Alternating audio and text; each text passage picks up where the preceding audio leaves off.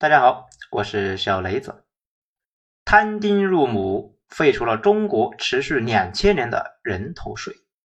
文章来自于微信公众号“远方青木”，作者一棵青木。历朝历代建国之初呢，执行的都是人头税，原因有很多。最大的原因是王朝之初人丁稀少，荒田遍野，只有人。才能够创造财富，所以按人头征税是最科学、最合理的办法。你不可能对着一片荒地来征税呀，你只能够对着刚刚收获秋粮的男丁来征税，因为只有他们才有财富。而男丁的数量呢，随着王朝的稳定是会快速增长的，这代表着你的税收呢会快速增加。人头税始于西周末年，全面普及于战国时期。完善于秦始皇，十六到六十岁的男丁都要缴纳缴税。就这个看起来呢很合理的政策，在历朝历代之初都没有问题，而随着王朝的发展呢，都会成为问题的来源。财富确实是由人创造的，但同样呢也离不开土地。人头税的政策呢，只是对人征税，但是不对土地征税。土地啊，长期以来都是免税的，这实质上呢是一种劳动税，谁劳动谁纳税，谁劳动谁纳税，这当然没问题啊。毕竟呢，只有劳动者才能够创造社会财富。但是因为土地的特殊性质呢，劳动者的一部分的财富肯定会被土地持有者拿走，但土地持有者不纳税。如果一个王朝是劳动者纳税，但劳动者呢手中的财富越来越少；不劳动者不纳税，但不劳动者手中的财富呢却越来越多。很明显，这样的王朝一定会出问题的。只要王朝还有钱，那这个王朝呢就一定不会死。但是啊，当百分之九十五的劳动者只占有百分之五的财富总值，却要承担百分之九十五的税收的时候，这样的王朝不灭亡，那才叫没有天理啊！土地和人口之间的尖锐矛盾是几乎所有王朝灭亡的主要原因。这随着封建王朝的逐渐发展，执政者呢逐渐的摸到了其中的奥妙。虽然还没有人能够提出来人口和土地之间的财富规律，虽然还没有人知道土地兼并和贫富分化是王朝灭亡的主要原因。但是到了明朝中后期呢，已经有一部分的执政精英意识到，持有大量土地的人不纳税这个事，它是有问题的呀。明朝初期，朱元璋采用了自古以来的人头税法制，没有为什么，自古以来那都是这样的。难道按人头收丁税有什么不对吗？到了明朝中后期呢，一部分政治精英就发现，明朝的土地被高度兼并。丁口极少的权贵呢阶层持有了全国十之八九的土地，这一家呢动辄千万顷良田，而承受国家赋税的百姓丁口呢极多却赤贫无比。明朝无比的富裕，号称藏富于民，但一年的税收呢居然才区区四百万两白银，那穷的连边防军的军费都发不出来。那就为了征收这区区四百万两的白银呢，老百姓那就活不下去了，那穷的要造反了。明朝这不是藏富于民，是藏富于权贵，藏到最后呢，财富啊都在战火中飞灰烟灭了。于是明朝的执政精英就提出了一条鞭法，试图对持有土地的人征税。一五三零年，一条鞭法的概念呢，由嘉靖时期的桂萼提出。他系统性的提出了征收的办法，也解释了对土地持有人征税的好处。但谁持有土地呢？持有丁口的那几乎都是穷人，但持有土地的几乎都是权贵。贵恶的想法，那就是要把国家政策呢从向穷人征收改向为向权贵征收。很明显呢，这个想法凉了呀。贵恶到死都没能够把这个想法落地。一五七二年，明神宗朱翊钧即位，年号万历，史称万历帝。年幼的万历帝呢，非常的依赖和信任张居正，而张居正呢，偏偏是一个胸怀天下、敢为天下先的能臣，一心为大明考虑。同时，张居正还接触过桂鄂的想法，并且认可这个想法。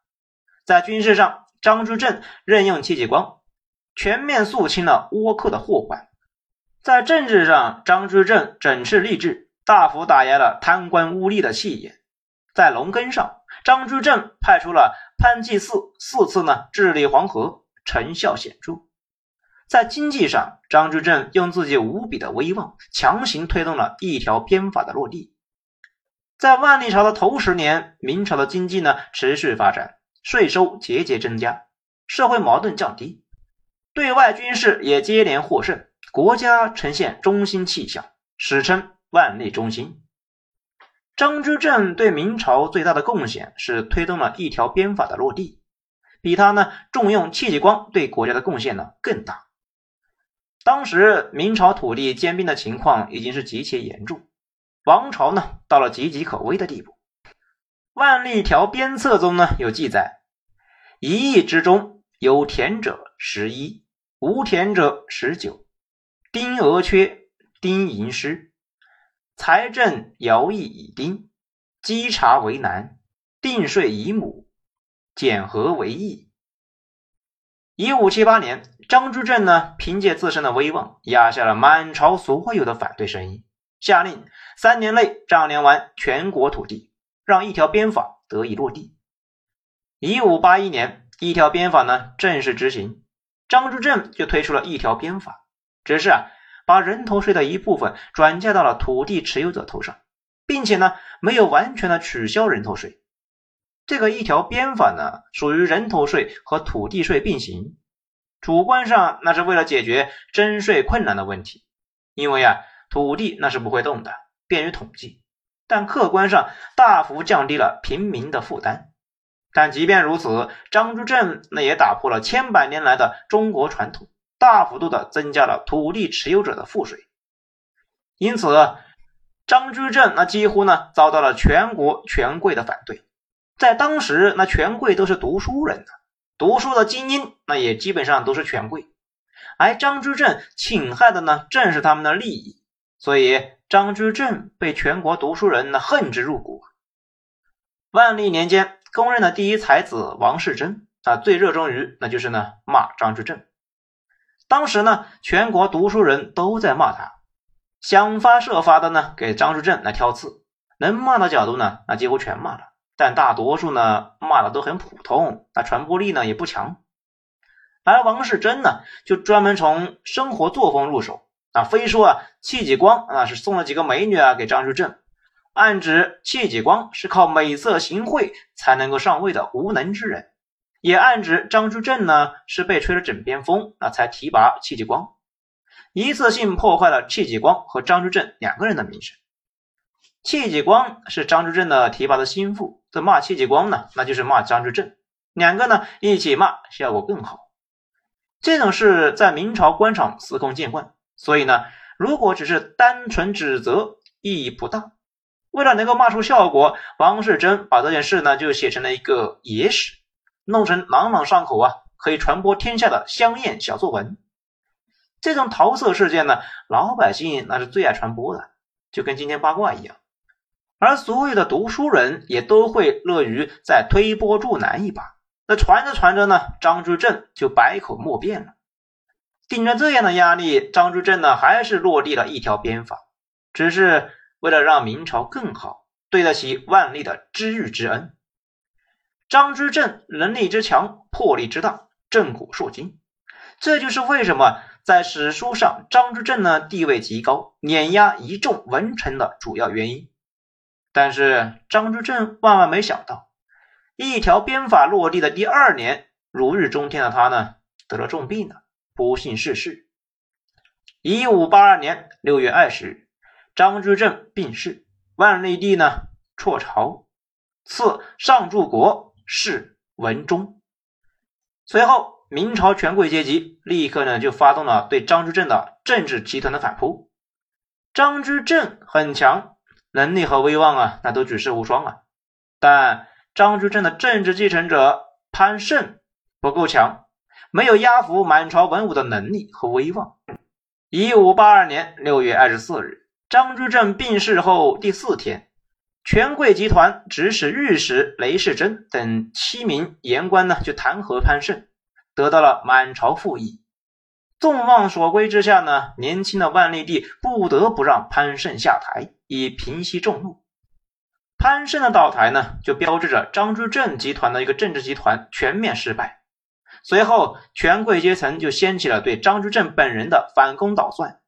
虽然张居正肉体上呢已经死了，但权贵阶层呢要在政治上再弄死一次张居正，以儆效尤。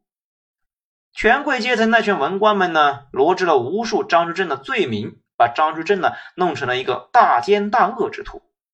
张居正死后两年之后，万历帝呢顶不住满朝文武的压力啊。下令对张居正抄家，剥夺其生前一切荣耀。奉旨查抄江陵张府的呢专案组，那故意呢在查抄之前呢，就命令当地政府封闭了张府所有的出入口，导致啊张家大小数十口人，在专案组来之前就活活饿死了十七口。随后，张居正的几个儿子呢被严刑拷打，大儿子张敬修经不住酷刑。在狱中上吊自杀。结案之后，张家满门成为罪人，被流放边疆。就连张居正本人的遗骸也差点呢遭到了开棺鞭尸。啊，最后啊，万历帝念及师徒之情，不同意此事，文官集团才作罢。张居正生前提拔的官员，那有的被革职，有的呢被斩首，被权贵文官全面清算。中国自古以来，那有大量的政治家，有大量军事家，但就是没几个改革家。变法这个词在史书中极其罕见。每一个可以称之为改革家的人都很强，但都没什么好下场。不管是商鞅还是王安石，下场呢都很凄惨。张居正那也不例外。改革家们虽然牺牲了自己的一切，但他们改革的制度呢却固定下来。一条鞭法明显是有利于国家，任何人都没有办法说人头税更好。虽然张居正刚落地，一条鞭法呢就遭到了反攻倒算，但权贵集团却没有办法取消掉一条鞭法，因为万历皇帝他不傻呀。权贵们只能够从其他角度，必须说隐藏新田等等呢，来降低自己的赋税。清算张居正呢，那只是为了恐吓潜在的改革者，继续强化张居正的一个政治路线而已。一条鞭法在明朝后期的效果越来越小，越来越弱，但始终存在。有人说张居正给明朝续命了一百年啊，这个不算玩笑话。咱们觉得他续命了几十年，那肯定是有的。一六二零年，万历帝薨；一六二二年。天启皇帝朱由校啊，为死亡四十年的张居正翻案，恢复其生前一切名誉，并且提拔其后人呢做官，以作为补偿。这个动作呢，大大强化了一条鞭法的政治合法性。一六二七年，崇祯登基；一六二八年，东林党人彻底破坏了一条鞭法，恢复了祖制，大规模的把税赋呢重新转移到了穷人的头上。废掉了万历和天启皇帝几十年的坚持。一六三零年，李自成正式杀官造反，并随后呢提出“均田免赋”的口号，宣称“闯王来了，不纳粮”。权贵呢不想和平改革，老百姓也没办法。一六四四年，明朝灭亡。满朝呢张口道德、闭口道德的东林党清流，死都不纳税。最终，所有财富都被闯王给拿走，然后清朝来了。一条鞭法的好处呢，很明显。清朝的开国皇帝啊，那可不相信东林党那一套，于是清朝立国之初就恢复了一条鞭法。但一条鞭法呢，只是把部分的赋役转给了田地持有者负担，依然是人头税和土地税并行。清朝发展到中期。土地兼并的情况又开始严重了起来，开始呢威胁国家的根基。明朝亡于穷苦百姓的赋税过重，清朝皇帝呢看得很清楚。一七一二年，康熙五十年，康熙帝宣布滋生人丁，永不加赋。人头税的总数呢，以康熙五十年的基数进行固定，永不增加。人头税那是一个增长税，只要人口在增长，那么税收呢总额就一直在增长。而全国的土地是基本固定的，所以在王朝初期，土地税远远不如人头税诱人。但是康熙五十年这个永不加赋的政策出来之后啊，人头税就远远不如土地税诱人了。既然税赋呢永远固定，土地也基本固定，那当然应该是按土地来征税啊。毕竟持有土地的财富远远多于无地之人，这个呢所有皇帝都很清楚。雍正元年九月二十二日，清朝拉开了政治改革的帷幕。雍正帝亲自带头打破重重阻力，实行摊丁入亩的政策。所有的丁税啊，也就是人头税，全部取消，一律合并入土地。谁田多，谁纳税多；谁田少，谁纳税少。这政策好不好呢？这哪怕政治外行的人一看就觉得比人头税那更合理呀，但执行起来难如登天呢。雍正帝以皇帝之尊，在拥有了绝对清朝皇权的支撑之下，杀伐果断，披荆斩棘，也花了足足十三年的时间，才把摊丁入亩推行，并全国大部分的地区勉强确立了摊丁入亩的制度地位。为什么这么难呢？清朝所有的土地持有者呢，那都是社会精英，或者是精英的后代，拥有绝对的社会话语权。爷孙三代人励精图治，吃了苦中苦，用很高的价格呢，一点一点买了三十亩地，啊，即将可以躺着挣钱了。现在啊，突然说啊，取消所有穷人的税，摊丁入亩，然后呢，让自己来承担他们的税收，凭什么呀？当初我买地的时候，你怎么不说呢？祖祖辈辈都是按人头交丁税的，怎么到了雍正朝就不交了？让我来替他们这帮穷鬼交，可能吗？这帮人呢，那要是心甘情愿的缴税呢，那才是见了鬼了。持有田地的人不服怎么办呢？拿刀逼他们缴税吗？这如果是汉族的小地主呢，那当然没问题啊。那别说拿刀逼他缴税了，敢抗税，那直接满门砍了。但天下的土地啊，只有一小半在汉族的精英地主手里边。一大半呢都在八旗的老爷手里边，八旗的人刚入关呢就跑马圈地，全国最好的地都在八旗子弟手里边。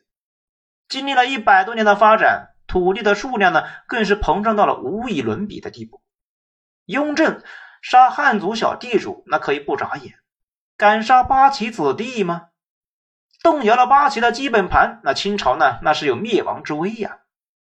但八旗子弟说了：“我爷爷一代人吃了三代人的苦，拿命给大清国打天下，就挣了那么几百亩的地，老祖宗都没收我的税，现在凭什么让我来承担那帮穷人的丁税呀？你雍正爷虽然是皇帝，但也要按祖制来呀，老祖宗的规矩你怎么能够坏呢？动摇祖制！”有亡国之危呀！这各种苦劝，各种循循善诱，各种消极怠工，反正呢，雍正推广这个摊丁入亩呢，推广的是异常困难。除了最底层不会读书写字的穷人还比较开心，朝廷里面上上下下都反对。雍正在位十三年，国库存银增长七倍，以前藏匿的丁口呢，纷纷出现。全国人口增长了一倍，土地价格那也开始下跌，为乾隆盛世留下了坚实的基础，并且呢，彻底稳固了摊丁入亩的政策，大幅减缓了清朝的社会矛盾，那可以说功勋卓越。但所有的改革者都不会有好下场。雍正是皇帝，没人敢对他呢反攻倒算，因此啊，下场那比商鞅。王安石、张居正那要好得多，但挨骂那是必不可少的。被触动的利益权贵的阶层，以各种角度呢，想着法子来败坏雍正的名声。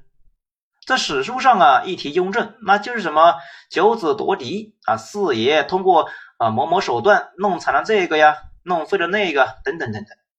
野史呢，还各种暗示雍正得位不正，没资格当皇帝。翻遍史书，没有几个人替雍正说好话，坏话和丑事那是一箩筐。这呢，都是当时那帮会读书写字的权贵地主们给弄出来的好事啊。平心而论。雍正是一个非常优秀的皇帝，对清朝的贡献呢，丝毫不亚于康熙，远优于乾隆。但后人言必称康乾盛世，根本呢就没有几个人提雍正。雍正的摊丁入亩，废除了中国持续两千多年的人头税，整个帝国啊都开始依据呢持有土地的数量来征税，大幅缓解了贫富差距，缓和了人地矛盾。这。确实是属于伟大的政治制度创新，绝对是颠覆性的举措。谁劳动谁纳税，持有土地和没有持有土地的人纳税额一样，这本来就不合理呀。那既然不合理，当然要改。好，今天内容以上，喜欢的话欢迎大家点一个五星评价，谢谢。我是主播小李子，咱们下章精彩接着说。